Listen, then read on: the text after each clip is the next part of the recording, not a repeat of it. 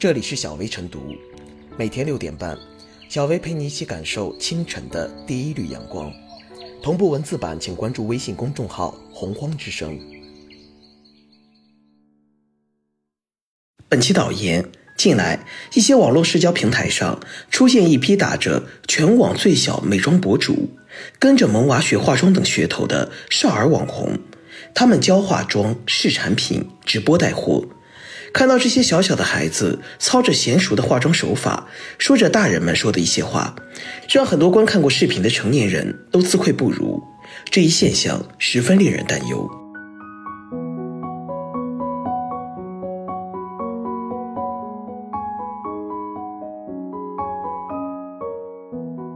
儿童美妆博主风潮该杀一杀了。美妆博主是在社交媒体上教人化妆穿搭的人。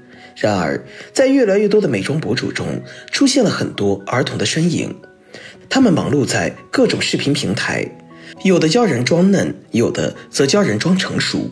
据报道，某零零后小学生的化妆视频火爆网络，化妆手法十分娴熟，浓妆艳抹，堪比网红。随着生活水平的提高以及对美的追求，化妆不再只是成人的专利，许多儿童也要化妆。且不只是在舞台表演时，由此儿童化妆品行业得以发展，口红、眼影、睫毛夹、高光、腮红等应有尽有。一些儿童或其家长不知怎么使用，就需要同龄美妆博主示范。而随着儿童化妆品行业的成熟度越来越高，儿童美妆企业有旺盛的广告需求，儿童美妆博主就有了用武之地。然而，儿童做美妆博主的危害性不容小觑。一方面，长期化妆，特别是不当使用化妆品，可能对儿童身体健康产生影响。有专家就说，化妆品中一般有重金属、激素等，虽然它们在孩子化妆品中的含量少，但长期使用积累效应还是会比较明显。另一方面，过早的让孩子接触化妆，不仅会影响孩子建立对美的正确认识。还可能让他们忽略对于自身内在素养的追求，自身的价值观养成也很容易被扭曲，很容易使孩子们过早的产生容貌焦虑。近年来，受颜值即正义等思想影响，不少忧心于颜值的未成年人迷失自我，误入歧途，参与美容整形。儿童做美妆博主，将这种现象低龄化了。对于热衷于美妆的儿童，学校、家庭、社会要加以引导，要让那些小博主和其他未成年人明白，追求美是每个人的本能，但真正的美并非妆化的如何好，有多少人喜欢，容貌姣好是短暂的，追求学识、能力、综合素质等，让自己由内而外美起来，丰富而立体化的美起来才是真的美。相关部门也要加强宣传和执法，让儿童代言美妆产品。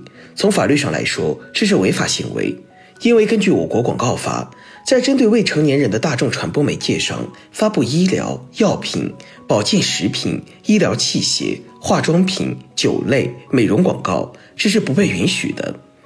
儿童化妆品商家不能无视法律规定，把孩子当作营销工具，无形中损害了孩子的身心健康。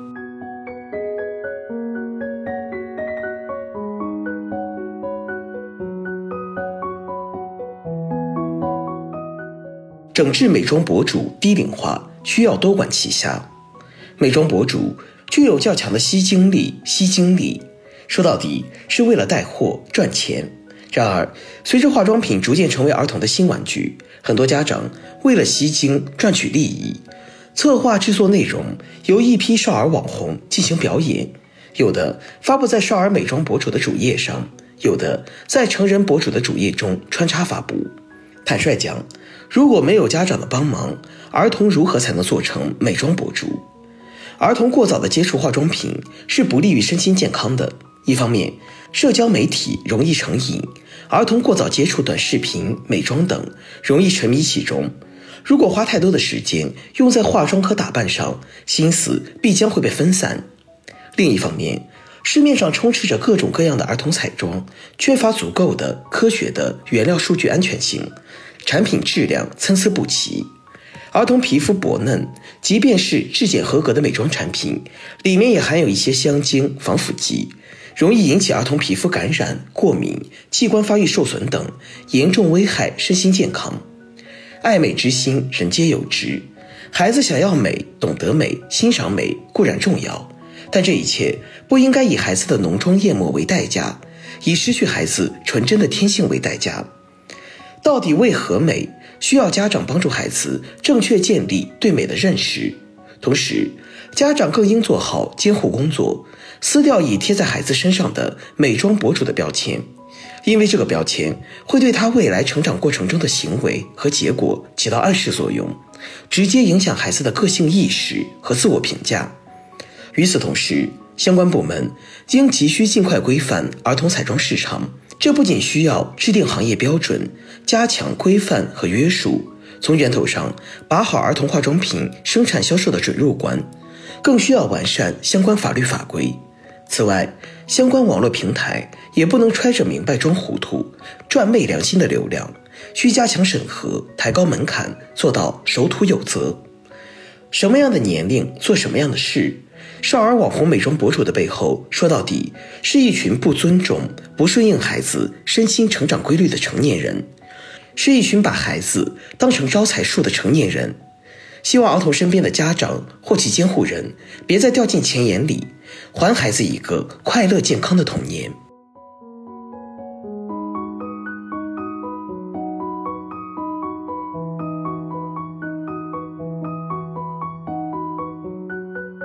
最后是小薇复言，小小的孩童却化着优雅淑女妆，以成人模样示人，甚至还拥有了不少粉丝。这一幕想想都觉得很不对劲。儿童美妆博主受捧，说到底还是利益作祟。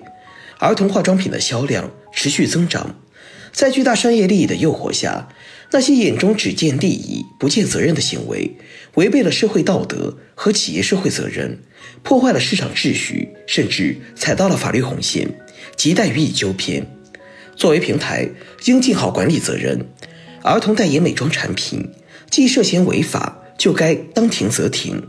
同时，监管部门也要履行好监护职责，督促平台规范运行。作为监护人的家长，对儿童美妆要保持必要的警惕。家庭、学校都要做好引导，重视美育教育。端正孩子的审美观和价值观，让孩子学会更多元的理解美，更健康的追求美。